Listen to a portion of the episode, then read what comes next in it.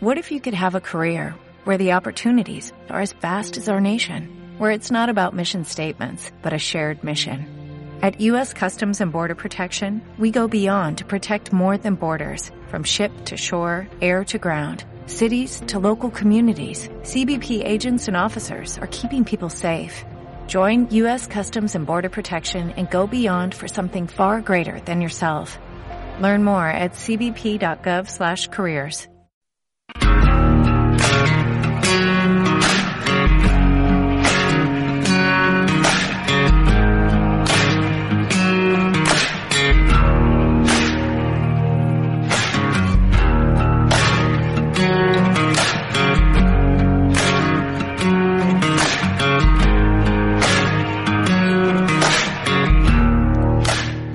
Muy buenas a todos y a todas. Bienvenidos a la historia jamás contada en Onda Palmeras en esta cálida tarde de domingo, ¿verdad, Rafa? Calidísima, calidísima. Y es muy acogedora. Bueno, acogedora sí, porque madre mía la que está cayendo.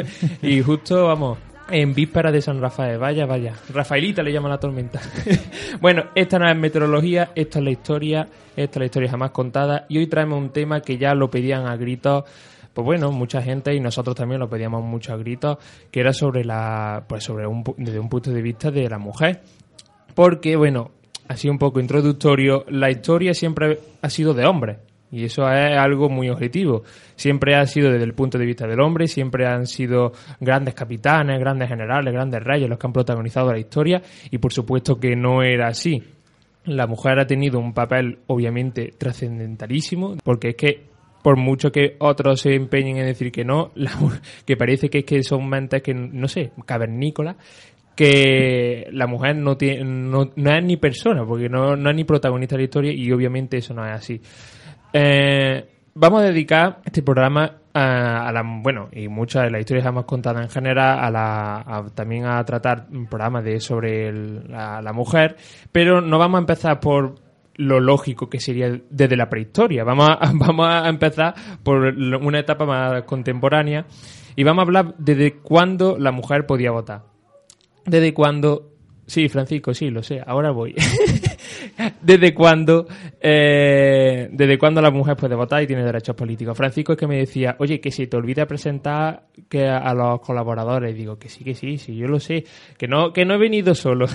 Para eso traigo a Rafa, que ya ha hablado, muy buena. Y traigo a dos invitadas nuevas que se incorporan aquí. Por supuesto, traigo a Bárbara. Hola. Y Gloria. Hola, muy buena. Muy buena a todas y a todos. Y bueno, pues vamos a ello. Para ello traemos una entrevista, por supuesto desde un punto de vista más profesional, queremos comenzar este tema desde un punto de vista muy profesional, y, hemos hecho una entrevista a María José Ramos Robi, profesora y doctora de contemporánea de la Universidad de, Córdoba, que nos está dando clase de este curso, este tercer curso, y ella ha sido es especialista en temas de la mujer, sobre todo desde el siglo XIX y siglo XX, y bueno, hemos, hemos querido saber su opinión su, y por supuesto conocer los aspectos más que se nos pueden escapar a nosotros, ¿no? que somos meros alumnos. Así que bueno, la entrevista la realizó Juan y Rafa, yo no pude asistir y bueno, ahí vamos con la entrevista. ¿Cuándo podemos decir que surge la democracia como la conocemos hoy día? Hombre, si tenemos en cuenta que participan las mujeres en igualdad de condiciones, no hasta los primeros decenios del siglo XX, pero evidentemente el principio de democracia o el sistema parlamentario ya apareció precisamente con la Declaración de Independencia de Estados Unidos y la elaboración de la primera Constitución. Sin embargo, hay que tener en cuenta que eh, de forma accidental en 1776 en Nueva Jersey se autorizó que las personas pudieran votar. Por lo tanto, si eran personas, ahí pensaron las mujeres que también teníamos derecho al voto. Tenemos que retrotraernos a finales del siglo XVIII a Estados Unidos para empezar a hablar del principio de democracia. Claro, por lo tanto, en, este primer, en estos primeros atisbos de sistema político, eh, en realidad, ¿quiénes podrían votar? En un principio, en Estados Unidos votarían todos los varones que mm, tuvieran eh, derecho a, la propiedad. En un principio, en la Constitución norteamericana no se contempla el derecho al sufragio para los esclavos. Tenemos que esperar a la guerra de secesión para que se elabore la decimotercera enmienda y tengan derecho al sufragio todos los varones sin distinción. Bueno, y este fenómeno que, como ya hemos dicho, empieza en Nueva Jersey, ¿cómo se expande a, España, a nuestro país?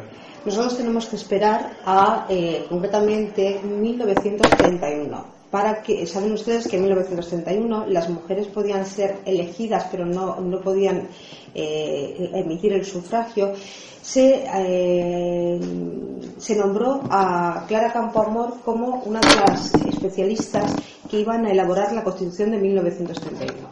Ella defendió el sufragio femenino en contra de muchas mujeres, entre ellas Victoria Ken o Belén Sárraga. Ambas, Victoria Ken y, Belén Sárraga, estaban en contra de que las mujeres emitieran el sufragio precisamente porque las mujeres eh, iban a, una España muy rural y muy católica, iban a pedir consejo a los confesores y por lo tanto iban a tener mayoritariamente el voto las derechas. Consiguió, consiguió que se aprobara el artículo 36 de la Constitución de 1931 por 161 votos a favor y 121 en contra. Vamos a ver cómo eh, Curiosamente, ella no repitió el escaño. En 1933, en las elecciones del 33, Clara Campoamor no consiguió el respaldo de las mujeres y de los hombres para ocupar un escaño y posteriormente, en 1935, ella publicó un libro que se llama Mi pecado mortal, el voto femenino y yo. Precisamente ella mantuvo durante mucho tiempo que no le perdonaron que consiguiera el voto femenino. Afortunadamente, gracias a Clara Campoamor, pues nosotros tenemos el derecho al sufragio desde el año 33, 1933. Pero ni Belén Sarraga obtuvo el escaño que, que, ansiaba, ni tampoco Clara Campoamor. Y eh, entonces, mm, ya que tenemos claro cuándo surge en España y tenemos una visión un poco así genérica, eh, realmente sabemos que incluso hoy día eh, hay bastante polémica en estos temas de la participación de la mujer, que el machismo hoy en día también se tiene mucho en boca. Mm, se siguió construyendo ese, ese, ese derecho de voto femenino a partir de Clara Campoamor en España y en, generalmente Hombre, en España desgraciadamente tuvimos una parada de la historia, por decirlo de alguna manera, después de la guerra civil con la dictadura de Francisco Franco. Vamos a ver cómo ahí las, las, elecciones que hubo, porque teníamos una democracia orgánica, pues eran electores los cabezas de familia y las mujeres casadas. Tenemos que esperar hasta la transición, hasta el año 76, para que las mujeres volvieran a ejercer libremente el derecho. Sin embargo, a nivel universal, vamos a ver cómo cuando se elabore la Declaración Universal de Derechos Humanos en 1948, se va a redactar el artículo 21, en el cual todas las personas tienen derecho a participar en los gobiernos de sus países. Por lo tanto, en la Declaración Universal se vuelve a insistir que hombres y mujeres tienen que participar en el mismo estatus de igualdad para construir sus países estamos, seguimos avanzando, pero bueno, como usted muy bien ha dicho, tenemos una sociedad donde mayoritariamente son sociedades patriarcales, donde esta conquista que es muy, muy importante del derecho al voto, pues en algunos países se cuestiona. Y mm, también me gustaría preguntarle, porque nos damos cuenta del número de representantes de los países, eh, es decir, presidentes, en mujeres es muy bajo.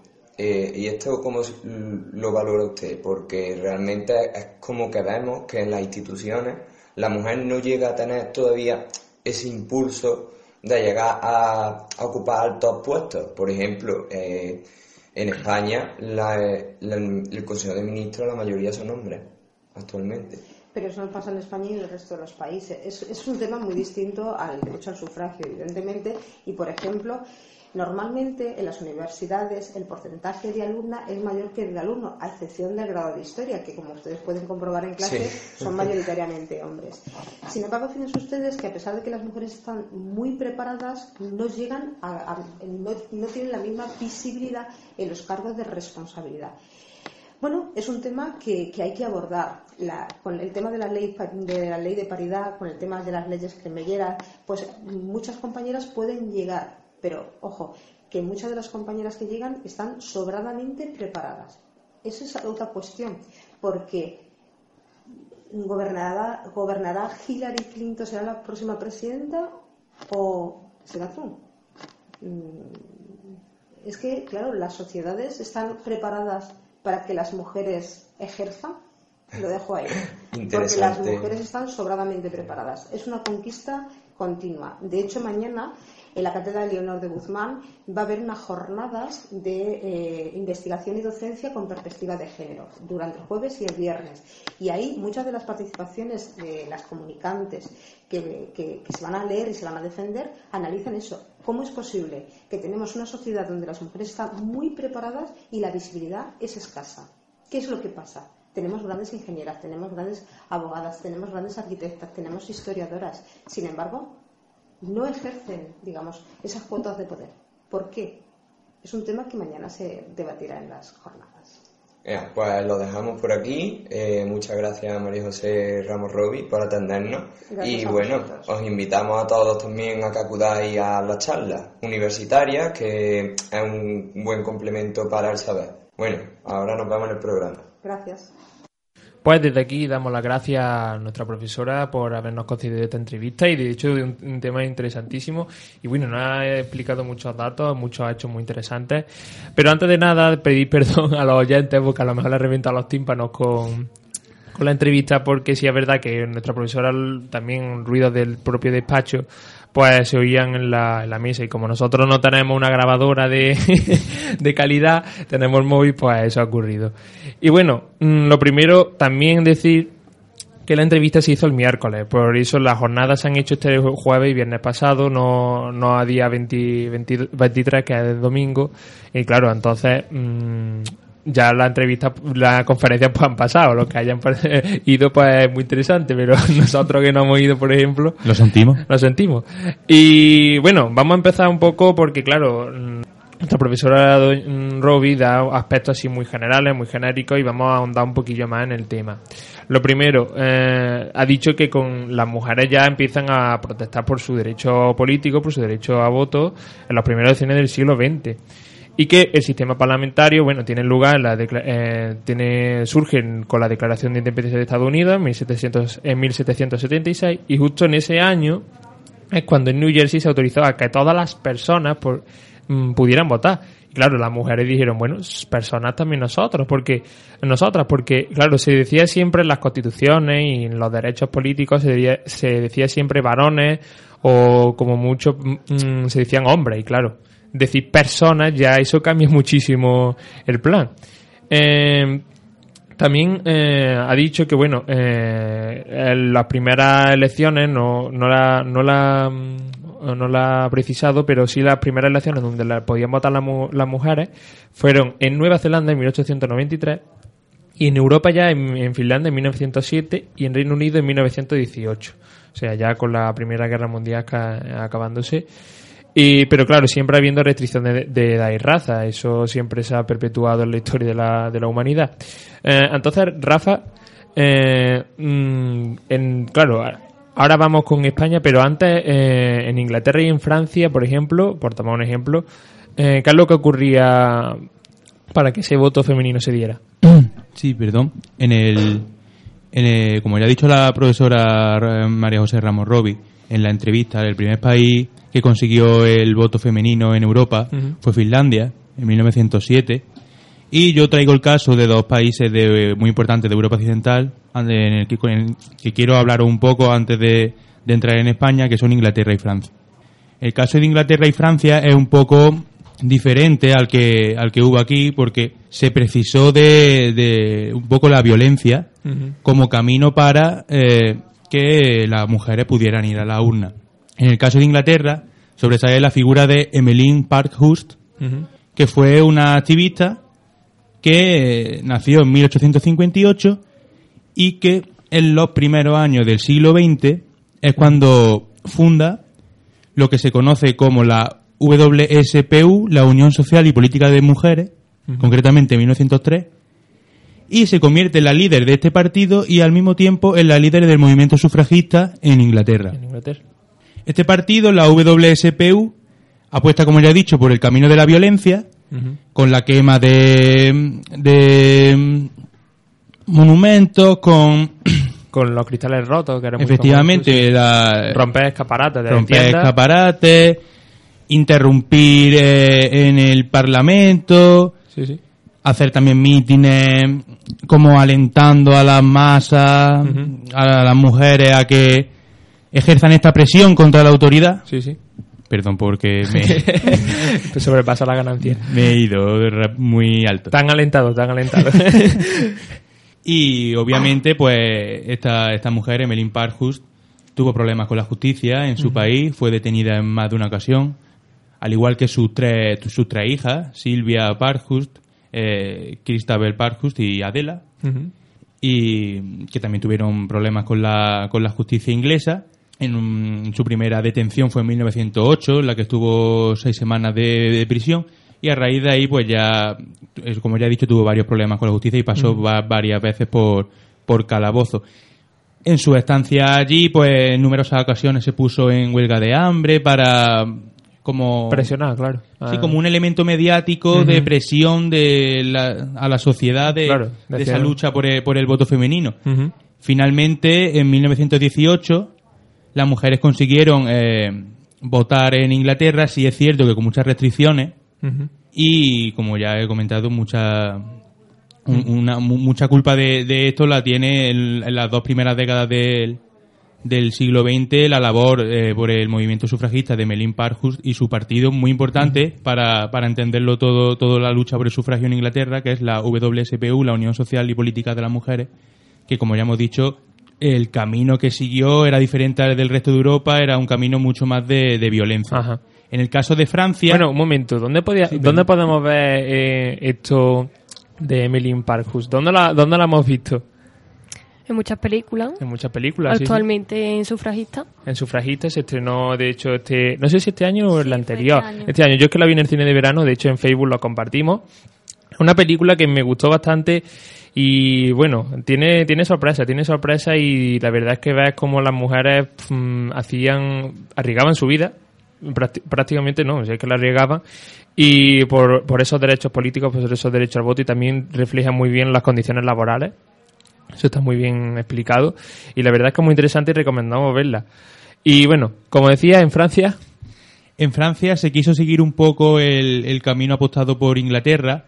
Vio que eh, desde el otro lado del Canal de la Mancha se tenía un cierto éxito mediático eh, en lo que era la, la concienciación de la gente de que, de que era necesaria una lucha por el voto femenino. ¿Qué problema había? Que en Francia la sociedad estaba cada vez convirtiéndose en más conservadora en los primeros años del siglo XX y era un panorama distinto al que, al que presentaba Inglaterra. Francia ha sido uno de los países europeos occidentales en la que el voto de, de la mujer ha sido se ha conseguido de manera más tardía. que, pare- que parece algo irónico donde el país se supone de la igualdad. de la libertad e igualdad. Eh, tenemos el caso de dos, y como ya he dicho, de Emmeline Parkhurst en Inglaterra, eh, la, quizás más, dos luchadoras por el voto femenino más, más destacadas en el caso de Francia son Hubertine Auclair Ujú. y Madeleine Pellet- Pelletier. Muy bien, francés ahí bien. La primera, la primera era la líder de la Société du Suffrage de Femmes, De French, la vale. Sociedad del Sufragio por las Mujeres. De Winchester no, ¿no? La de Winchester. Y a e- esta mujer se conoce por un hecho que, que se produjo en 1904, en el, eh, cuando se conmemoraba el centenario del Código Napoleónico, que fue muy perjudicial, muy perjudicial para las mujeres. Ajá. En la plaza de Vendôme, se, esta mujer rompió un, una- uno de los ejemplares de este código Ajá. y eso pues trascendió muchísimo Sí, en, en, la- en- en la- en los periódicos de la época. En el caso de Madeleine Pelletier, eh, esta mujer es la líder de la Solidarité des Femmes. Solidaridad de la Mujer, para las mujeres, y publicaba una, una revista que se llamaba La Sufragiste, La Sufragista. No cristalizó, como en Inglaterra, la lucha de estas mujeres en Francia y sola y fue en 1944, fíjate si llovió, Sí, sí. porque estamos hablando de 1904 cuando cuando ya en plena, acabando la Segunda Guerra Mundial, o sea, 40 años después de la lucha de estas mujeres, en 1944, es cuando se... el Comité Francés de la Liberación Nacional concede el voto femenino. Y un año después, en las elecciones eh, municipales de abril del 45, es la primera vez que se, que se produce el voto femenino en Francia. Ajá. Bueno, claro, en España, de hecho, ha dicho una cosa muy interesante que ha dicho que la sociedad se iba eh, haciendo más conservadora. Sí. Y de hecho en España hay cada un caso muy curioso que ahora lo diré. Y bueno, en España sabemos que em, la República se instaura en, en abril de 1931 y eh, mm, eh, nuestra profesora Roby ha, ha señalado a Clara Campoamor como que fue elegida parlamentaria como elaboradora de la Constitución de 1931.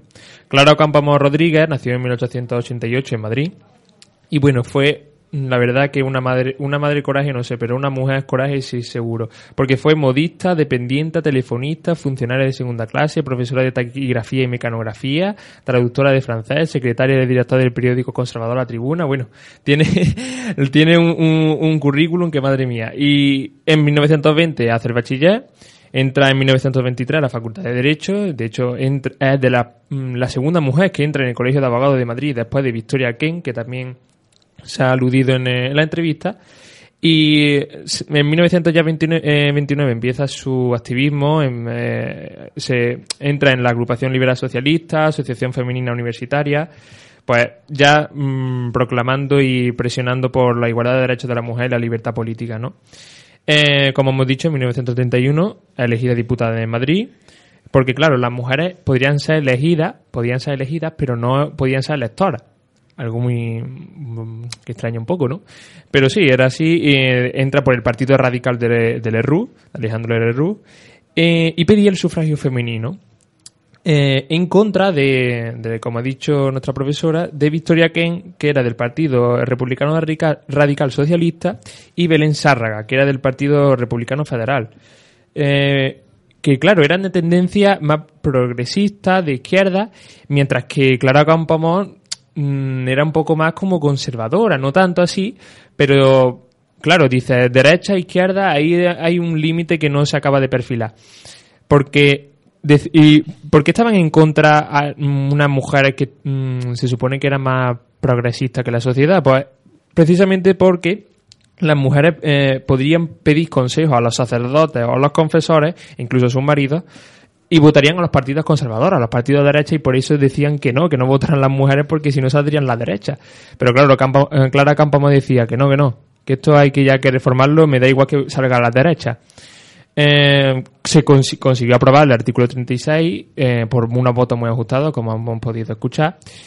Eh, en 1933, junto con Victoria Kane, no consiguió el respaldo para ocupar el escaño y de hecho ya hizo el, el libro Mi pecado mortal, el voto femenino y yo, porque no le perdonaron que, que se aceptara el voto femenino, nunca le perdonaron a, a ella el voto a que se aprobara el voto femenino. Abandonó el Partido Radical en 1934 por la desavenencia y por la presión bueno, mediática y del propio partido, y también por la subordinación que ejercía este Partido Radical a la creciente CEDA, que era el partido de, de derecha que, bueno, hasta, la- hasta el fin de la República. En la Guerra Civil, obviamente, se exilió. En 1955 ejerció en Suiza como, como abogada, perdió, hasta que perdió la vista, y ya en 1972 murió, murió de cáncer eh, y sus restos se conservan en, un panteón en San Sebastián. De hecho, es muy bonito el panteón. Lo, lo podéis ver en internet, está por todos sitios. Y bueno, la verdad es que fijaros como una mujer que ha dado su vida por el voto femenino, que gracias a ella las mujeres podéis votar, y que mm, no consiguió no consiguieron acabar con ella, ¿no? Mm, Que eso es mm, la verdad que, fija- fijaros que nace en el siglo XIX y murió con muchos años, eh, y que no consiguieron, no consiguieron ni tanto ni la, ni la derecha como, bueno, los hombres, el patriarcado, acabar con ella. Eh, con Franco ha dicho algo muy interesante y que creemos que siempre era una dictadura, pero en realidad era una democracia, como he dicho, orgánica, ¿no? Porque podían votar los cabezas de familia y las mujeres casadas. Pero claro, la mujer soltera o viuda, ¿no? Algo que está siempre en esa línea del conservadurismo, de, ¿no? Sí, bueno, pero unas elecciones que, como ya sabemos, Claro, sí, no- eran un auténtico paripé para Claro, para mayor gloria del régimen. de- del régimen, no eran obviamente democráticas como actualmente, no se elegían a partidos. Eh, en 1900, y en- algo destacable es que en 1948, en la, de- en la Declaración Universal de Derechos Humanos, pues en el artículo 21, eh, todas las personas tienen derecho a participar en el gobierno de sus países, tanto hombres como mujeres. Eh, aunque Sí que es verdad que mm, no se, no se consiguió en esa época todavía que los, pues muchos sectores sociales no votaran. Y bueno, ya mm, para, para acabar, mm, ha entrado un poco en el debate y queremos, bueno, saber la opinión de, la, de, la de que hoy, de las mujeres que traemos hoy, eh, como, como sexo y como género, porque eso es muy importante también distinguirlo. ¿Qué pensáis actualmente, bueno, de cómo se está ejerciendo el voto en, la- en los derechos más bien en los derechos políticos que se que tienen las mujeres? Yo creo que actualmente el problema no es el hecho de que se vote o no se vote o los derechos que tiene la mujer. Ya dentro de las mujeres conozco muchísimas mujeres que tal vez por no conocer a Clara Campoamor ni toda la lucha que se hizo, eh, no van a votar, no ejercen su derecho a voto que tienen actualmente. Y yo creo que este programa puede hacer que cambien el pensamiento de esas mujeres y esperemos se sí. levanten los domingos de voto a, a votar, sea lo que sea, que cada uno vote lo que quiere. Y eso que por lo menos yo creo que eh, haciendo, eh, ejerciendo el derecho a voto de las mujeres, pues le damos como un, un recuerdo eterno a Clara Campoamor. Claro, de hecho es que, Y un lo- sentido también, ¿no? A, Claro. a la Claro. lucha que, que muchas veces se queda, se queda olvidada. que, que hay, mucha, hay muchas luchas, mucha gente que perdió la vida por algo que parece insignificante hoy día, pero que no es nada así, ¿no? O sea, que, que ahora mismo las mujeres tienen un derecho político y tienen reconocimiento, que es que eso nos parece como algo muy ínfimo, ¿no? Pero que es que eso es lo que sustenta ahora mismo la sociedad, ¿no? Y también, Gloria, ¿qué te quería decir? Es como darle un homenaje a todas esas Claro. personas porque obviamente si han luchado por que se perpetúe ese derecho, nosotros no podemos echarnos atrás, sino como que no serviría de nada que actualmente nos dieran esa oportunidad para votar y esa um, representación que tenemos también las mujeres en, en la política y en otros muchos Claro. ámbitos. Y bueno, ¿qué pensáis que actualmente, qué opináis que actualmente, pues bueno, sí, se dicen que igualdad, igualdad, pero luego existe, por ejemplo, que la mujer cobra menos que el hombre. Aún, eh, de hecho, ese derecho mm, parece que el derecho, ese derecho laboral es invisible, ¿no? Eh, ¿Qué pensáis sobre esto? Y que bueno, que muchas mujeres actualmente, pues, como desgraciadamente sabemos, siguen siendo maltratadas, víctimas de la violencia de género. Eh, pero, claro, dice, vale, en sociedad no, pero en política sí se podría hacer algo, ¿no? Por ejemplo, cambiar muchos derechos, Hombre. ¿no? Eh, Por ejemplo, el derecho laboral. Exactamente, el derecho laboral creo que es un 26% lo que cobra menos la mujer, no estoy segura, pero creo que es eso. Y que, vamos, es que en el siglo XXI que se siga, que siga pasando eso, Ujú. pues ya no es solo que las personas en su casa hagan tal cosa o como el maltrato o la cantidad de violaciones que hay últimamente o todo lo que está pasando, pero ya es en el plano político que los, mm, que los políticos sigan permitiendo que la mujer cobre menos que el hombre.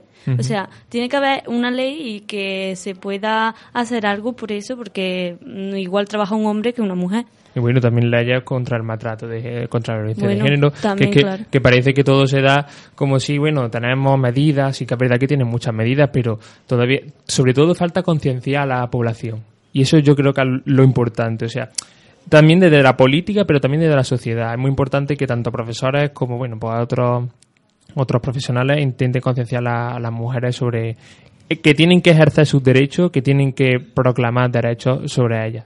Bueno, ahí quería decir a las mujeres y a los hombres, porque sin una educación básica Claro, claro. no Obviamente, de hecho, yo creo que incluso más a los hombres. Sí, Porque- porque, claro, las mujeres, quieras que no, conciencia tenemos. Lo que pasa es que muchas veces por miedo, bueno, ya en el plano del Sí, sí. maltrato y todo esto, pues creo que como que por miedo no se llega a la verdad, ¿sabes? Que hay gente que tiene mm, miedo a eso, a, a, como a mostrarse y a que no le, no sé, no... Sí, sí. Es que todavía falta mucho por, por, por hacer, mucho por labrar. Lo que está dicho. claro es que, aunque hoy traigamos un tema sobre la lucha por el voto femenino, la situación de la mujer eh, no podemos decir, oh, ya votan igual, votan Claro. como los hombres, ya está todo solucionado. Obviamente es un problema social muchísimo más, más grave que, que el que puedan o no votar, porque hoy en día, hoy en día pueden votar, pero no, no están, como ya hemos hablado, y es evidente que no están en igualdad de condiciones con el, Con el sexo masculino. Claro. y nos queda un largo camino. Siempre lo decimos en, en cuando sale el tema de la mujer en los, en los anteriores programas y hoy obviamente en el voto de Sí, la sí. lucha por el sufragio femenino se debe decir también. ¿eh? Mm, Pues dedicaremos muchas más, muchas más historias jamás contadas a este tema, porque la verdad es que desde aquí pues queremos concienciar a la población. De hecho, si es desde la radio, pues mucho mejor, desde un medio de comunicación. Y eh, falta mucho camino por recorrer. Vamos a ver si sale Hillary Clinton, como decía nuestra profesora Robbie, o sale Donald Trump, a lo mejor por alguna, no sé, conspiración o lo que sea. Pero bueno, ya salió alguien de raza de, de etnia, de etnia negra, ¿no? De Hawái. De Hawái. Y No eso, sería- no eso sería ya un paso. No sería tampoco la primera mujer Exactamente. en la política Bueno, mundial, porque aquí bueno, en Europa... Claro, Pero en bueno, Europa- que luego venga a España, ¿no? Que Exactamente. Lo, tenemos Aquí siempre no- presidenta y no presidenta. Exactamente, por- porque la primera fue Margaret Thatcher en Reino Unido y bueno, fíjate, ¿no? Ha llovido un Dio mucho que la hablar. Llovió, llovió. Pero aquí todavía en España pues falta, falta y que se- de hecho hay muy, muy pocas mujeres como hemos hablado en el Parlamento y bueno, pues Precisa- precisamente nos contaba, nos contaba la profesora María José Ramos que en el, en el caso de España, en el caso de la monarquía española, eh, el rey Felipe, el actual rey de España, es el tercero de los Sí, de de los los- Borbones. de los- no, el tercero de los hijos de- Ah. del rey Juan Carlos. Por por primogénito debería ser la es que no, no sé si quién es la, la más grande de la, Eh, de sí. la infanta. No sé si Cristina ah, bueno, la ley sálica, a lo que te refieres, ¿no? Más o menos. Claro, pero que Sí, eh, sí. la- las dos infantas, las dos hermanas del rey son más grandes que él. Ujú. Y él, y él, eh, Claro. él es rey de España por ser hombre, Pero no por ser primogénito. Claro, Debería claro. ser la primogénita. Claro. Que era una Es mujer. que no, Cristina no es, ¿cómo se, es que que no, no lo recuerdo. Elena, creo. Elena, que Elena, era. eso. No lo sé. Debería ser la reina de España porque es la primogénita del rey Juan Exactamente. Carlos. Y que lo cambiarán si acaso si el rey no tiene ahora un Bueno, hijo varón. Si se queda con claro, las dos es un dato muy curioso. niñas Si ahora se queda con Leonor y, Sof- y Sofía, serán la, re- la reina de España. De hecho, yo la. No. Leonora. Iba a decir la primera Bruno, ¿no? Pero ya Isabel, ¿no? Isabel, sí. segunda. Y para finalizar, otro dato muy curioso que nos dijo en, en la post-entrevista, que en España, en, la uni- en todas las universidades de España, solo hay ocho catedráticas. Ocho catedráticas. Ocho. En todas. En todas las universidades de España. Ocho catedráticas. No queramos saber fuera de España. Por lo tanto, eh, ya estamos... Algo pasa, ¿no? ya- Exactamente. Ya estamos diciendo la gran desigualdad que hay en todos los planos de la sociedad entre el hombre y la mujer. De hecho, ya lo remarcamos en los, en los deportes, en los Juegos Olímpicos, en el programa de los Que Juegos porque se Olímpicos. conseguido el voto femenino, no, no llevamos ni la mitad del camino que debemos recorrer. no significa nada. Y bueno, ya vamos al descanso. De hecho, os dejo con una canción que os va a gustar bastante. Y volvemos con los juegos. Fiero soldado con faldas soy, del derecho del voto voy, que adoro al hombre no hay ni que decir, pero todos juntos son inaguantables. Señora Van. Hoy las cadenas hay que romper, en dura lucha por libre ser, y nuestras dignas sucesoras cantarán al ser mayores. Por ti, vota la mujer. Me parece muy bien, pero ya que habla usted de romper las cadenas, En yo... Kensington a Billingsgate un grito solo hay, pues pide el sexo débil ser al varón igual, por la igualdad en el vivir y en el vestir también. Tenemos todas que luchar en guerra sin cuartel. No más humillaciones ni más sufrir. Prefiero pelear hasta morir o hasta vencer. Desearía hablar con usted, señora Van. ¡Eh! Hoy las cadenas hay romper. Señora Van. En dura lucha por ser.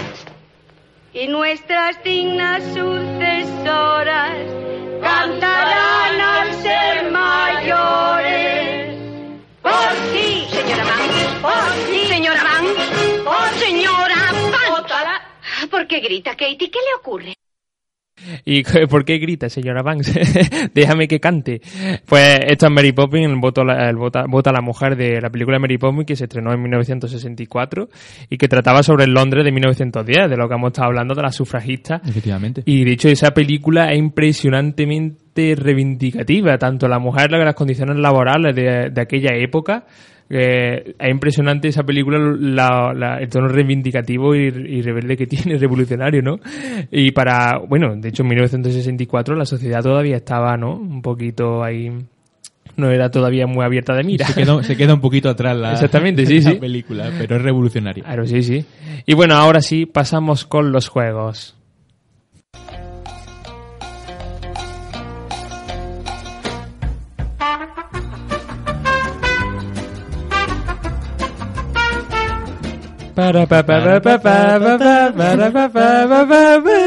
No nos acompaña. ¿eh? No nos acompaña, vaya aburría. que no, hombre, que su, primero, su primera historia es más contada. Ya cantaré, ya cantaré. y bueno, ¿qué traemos de juego, Rafa? ¿Qué traemos? Yo traigo dos titulares locos que hacía tiempo que... ¡Oh, los titulares! No me los que, que no traía titulares locos. Es la sección preferida de todo. La... Eso es verdad, verdad. traigo eh, dos titulares y para las nuevas, si no lo, si no lo sabéis, Para la novicia. yo cuento un hecho que puede ser verdad o puede ser mentira y pues vuestra vuestra tarea es eso. Decirme si, si estoy contando la verdad o me estoy inventando Ah, y- una trola como un demonio. Y, y, no, y no decir la respuesta antes de que Rafa arranque, porque es que sus silencios se degustan, ¿vale? Degustan los silencios de Rafa. Los saboreo. los saborea. Venga, eh, empezamos. El primero de ellos. Se ha descubierto que Hitler, como eh, gran aficionado a Napoleón, cuando estaba solo en casa en sus ratos libres, se vestía de oficial francés del Imperio Napoleónico y se ponía a jugar. Yo, ¿Cuando era pequeño o ya No, no, mayorcete? mayorcito, mayorcito. yo digo verdadero, la verdad. Yo todo, todo de Hitler me lo creo. De hecho, bueno, ¿qué- ¿quieres contar tú la noticia de, de que nos dijo de nuestra profesora Roby, María José? No, no, no lo sabía. Es que lo dijo en, eh, en práctica, no era de práctica. Nos dijo que, bueno, que había una ley o no sé, que era sobre para proteger al bogavante. Mm, Porque es que- En mi, en mi hora de práctica No, no, lo en tu hora no lo... que es que decía que, que Hitler eh, proclamó una ley o una ley o no sé, un derecho que era de protección al bogavante de que no se podía comer bogavante porque es que le daba le, le- le daba asco y le daba mucha pena cómo chillaba el bogavante que lo metían vivo para cocerlo y digo, ah bueno, sí, claro. El bogavante sí le daba pena. Eh, Tenía judí- sentimiento. Tenía sentimiento, o sea, era animalista a tope y vegano encima.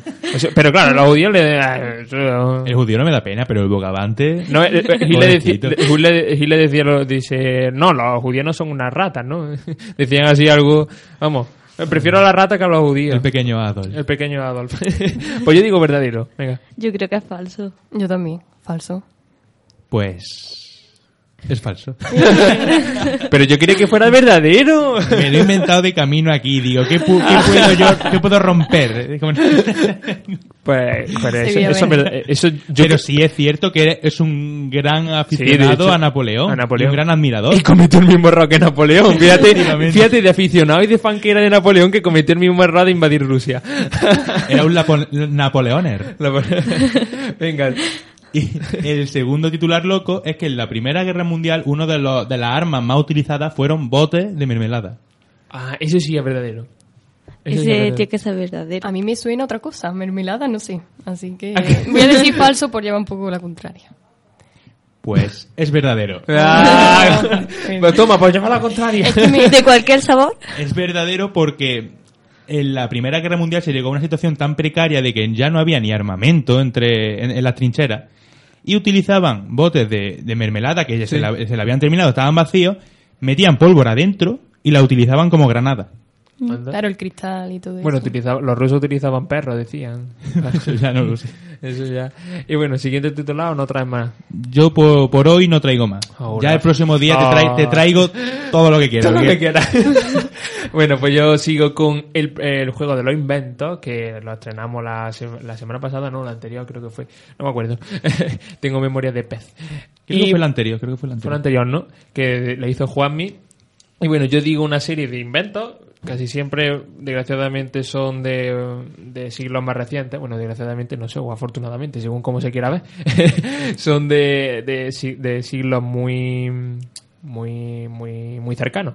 Así que bueno, ya hoy ahí cierro un poco eh, los límites porque claro, tenéis que adivinar la fecha en la que más o menos acercar a la fecha en la que se inventó. Me gusta este ¿Te- juego. te algún, gusta? día, algún día lo traeré yo. Vale. pues el primer Vale, sujetador. ¿Qué fecha? El- el- la invención del sujetador. Como sujetador, como lo que conocemos hoy. Exactamente. Mm, Yo supongo 1900... 1920. 20. Rafa, La- no, no vale eso, pero bueno. Rafa. 1900... ¿Veinte? ¿20? No, no, no, no. Eh, 1913. Joder, Rafa. 1914, chaval. Uf. Uf, uf. Eh, aquí hay... mm, Ahí sí, a- aquí a- a- el patriarcado eh, se está imponiendo aquí. Me ha, estado- me ha estado contando la... es que él, él conoce los secretos del Pues de hecho, pues de hecho Pone 1914. Pues es que tiene un curioso origen el sujetador porque la inventó una mujer, Marie Fels Jacob, y en- se, comercializó en noviembre de ese mismo año, de 1914, y se le ocurrió que el, corsé le apretaba mucho y era muy incómodo, tanto sobre todo para trabajar, porque la mujer, claro, te- estaba en la fábrica y era muy incómodo. Y mitad de 1914, en mitad de de bueno de esa reivindicación del voto femenino en la que las mujeres se estaban movilizando También pues, el inicio de la Primera Guerra Mundial También. que llevó a la mujer, A la a- mujer. al primer plano de, de, lo- de los de, que son los que se tenían que ocupar la fábrica de la actividad del trabajo porque obviamente el hombre estaba en la guerra. Claro, pues se le ocurrió cortar la parte superior de- del, del corsé y claro, se le quedaba como el sujetador lo conocemos, un poco puntiagudo, como lo hemos visto mucho hasta los años 60, era pues así puntiagudo, no redondo. Y bueno, es muy interesante que lo inventara la mujer en 1914. Y luego la jeringuilla o la jeringa médica, ¿cuándo se inventó? Eh, lo típico, la jeringuilla para, yo qué sé, para, para tomarte el Darcy y todo eso. y para pinchar también la, para extraer sangre. ¿Cuándo? Pues no sé, a ver. Eh, El siglo XIX. Mm, 1857. Venga, yo digo que en 1900, o sea, 1862. 1875. ¡Ganó Gloria! Se ha acercado más, en 1899. Me estaba diciendo Francisco que había ganado yo y yo también tenía la sensación porque ha, ha puesto una cara rara a mí. No, no, no. 1957. Pues en 1899 la inventó Leticia Gir, que era, y era, mane- bueno, pues inventó que las jeringuillas de antes eran muy grandes y eran con dos manos. Y dice, pues bueno, ¿por qué no una más chiquita de una mano? Y fíjate, es una cosa tan simple. Pues luego el Monopoly. ¿Cuándo se inventó el Monopoly? Monopoly. 1941. 30, 1930. Mm, 1950. Mira, uf, 1904. Uf. Y lo inventó una mujer, lo inventó una mujer, Elizabeth Maggie, eh, que se llamaba el Landlord's Game. Y de hecho es muy irónico porque el juego iba para criticar la sociedad capitalista consumista, claro, de, de comprar calles, de comprar pisos. Y de hecho es muy irónico que luego eh, un hombre, Charles Darrow, se lo robó. Le robó la idea y lo vendió a Parker Brothers, que es el que comercializó el Monopoly, con ese nombre Monopoly. Así que fijaros cómo mm, las mujeres han sido ensombrecidas. Curioso. Es curioso. Y bueno, ya pasamos al noticiario.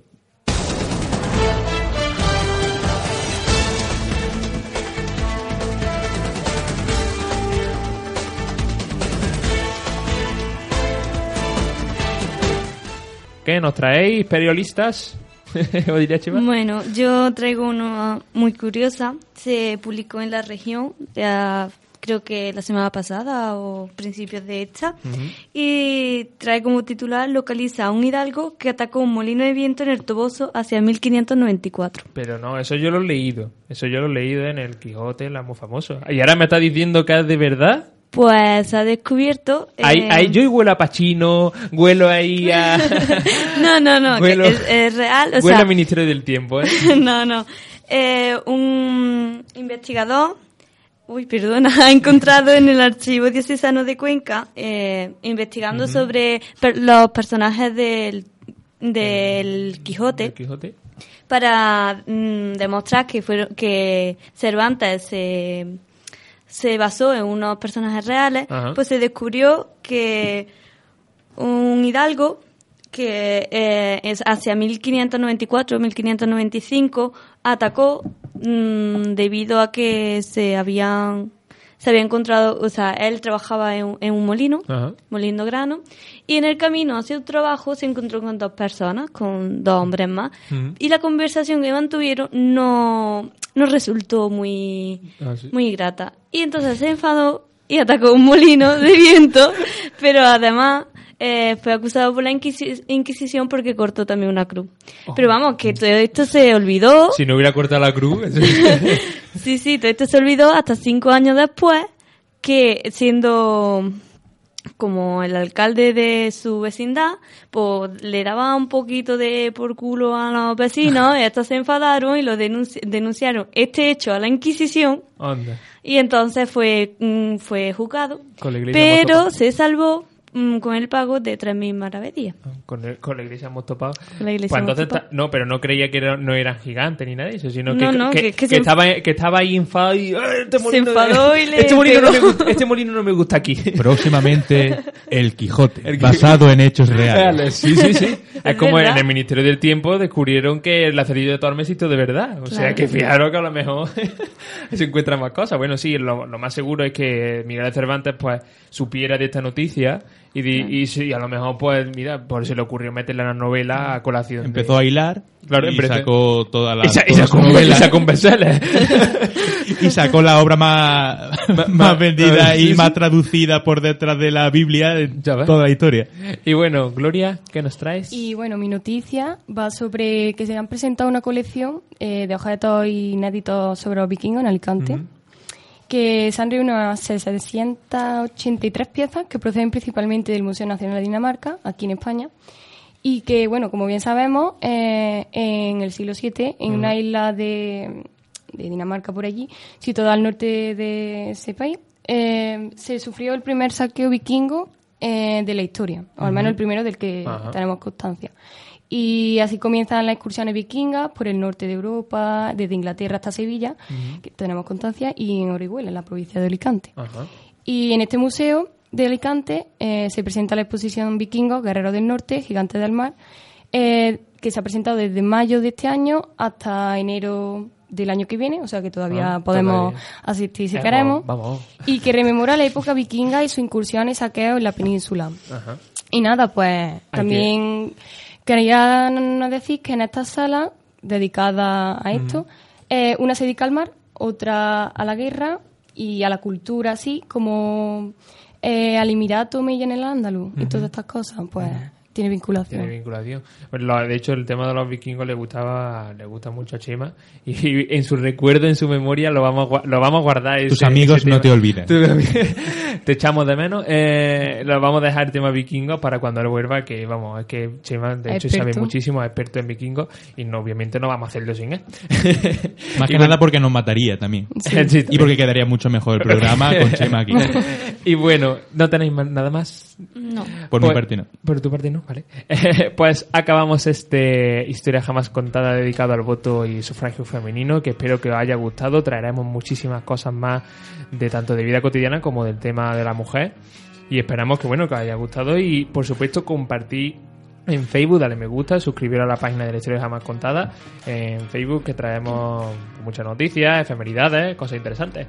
Y bueno, ya nos despedimos hasta la semana que viene. Adiós. To black. You don't know where to go. You need something to justify yourself. Silences are broken. Confidence is gone. When everything you're holding on to falls.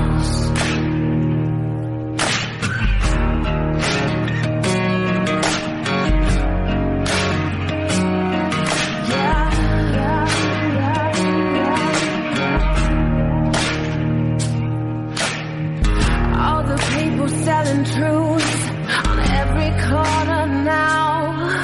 They wait until the fear is knocked you down. All the rules are changing now.